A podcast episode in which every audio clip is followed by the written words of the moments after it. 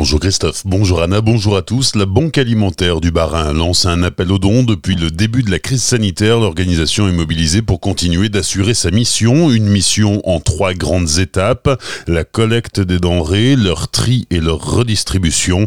103 structures sont approvisionnées par la Banque alimentaire dans le département, comme des associations, des épiceries solidaires ou des CCAS. Pendant la crise, les besoins ont bondi de 33%, ce qui représente 70 tonnes de denrées supplémentaires en deux mois par rapport à la même période l'an dernier.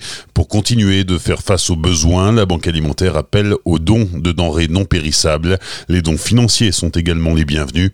Pour plus d'infos, rendez-vous sur le site ba67.banquealimentaire.org. Moins de 100 patients en réanimation en Alsace. Dans le même temps, le nombre de personnes hospitalisées dans le Bas-Rhin et le Haut-Rhin continue de diminuer. 1197 personnes au total. C'est 20 de moins que la veille. Malgré tout, 5 nouveaux décès sont à déplorer en Alsace au cours des dernières 24 heures.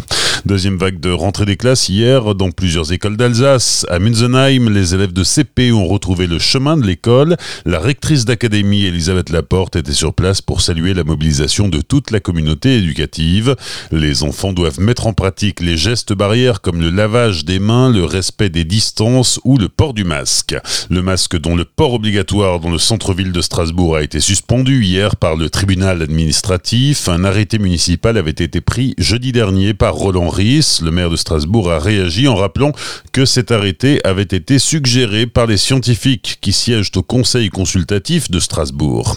Le port du masque qui est obligatoire dans le centre-ville d'Aubernay, le maire Bertrand Fischer a pris un arrêté vendredi dernier. Toute personne âgée de 14 ans et plus se déplaçant dans l'espace public entre 8h et 22h doit porter un masque de protection. La règle s'applique dans le périmètre situé à l'intérieur des remparts historiques, cheminement sur les remparts compris, et elle est en vigueur au moins jusqu'au 10 juillet.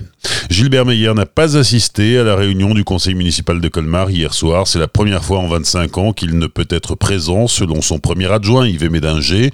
La réunion avait lieu en visioconférence. À l'ordre du jour, la relance de l'activité après la crise. Un somnambule sexuel condamné à 18 mois de prison avec sursis hier par le tribunal judiciaire de Strasbourg. Derrière somnambule sexuel, entendait un homme de 33 ans jugé pour l'agression sexuelle de sa nièce de 13 ans en 2017 à Fegersheim. Et lorsqu'il est mis face à ses responsabilités, l'homme prétexte, tenez-vous bien, une crise de somnambulisme. Pourtant, en juillet 2017, tandis qu'il avait invité la fille et le fils de son frère à passer la nuit chez lui, l'homme a profité que le garçon se soit endormi pour se livrer à des attouchements sur sa nièce qu'il a forcé à le masturber. Prétextant un massage, l'adolescente a réussi à parler de ce qu'elle a subi ce jour-là un an plus tard. 18 mois avec sursis pour l'oncle dont le nom est désormais inscrit au fichier judiciaire automatisé des auteurs d'infractions sexuelles et violentes. À Strasbourg, les trams de la ligne D franchissent à nouveau le Rhin à compter d'aujourd'hui, signe que le déconfinement avance. La frontière rouvre petit à petit entre la France et l'Allemagne, mais l'entrée sur le territoire allemand reste très encadrée, au moins jusqu'au 15 juin. Pour l'instant, seuls les travailleurs frontaliers, les étudiants et les apprentis munis d'autorisation peuvent entrer sur le territoire allemand. Bonne matinée et belle journée sur Azure FM. Voici la météo.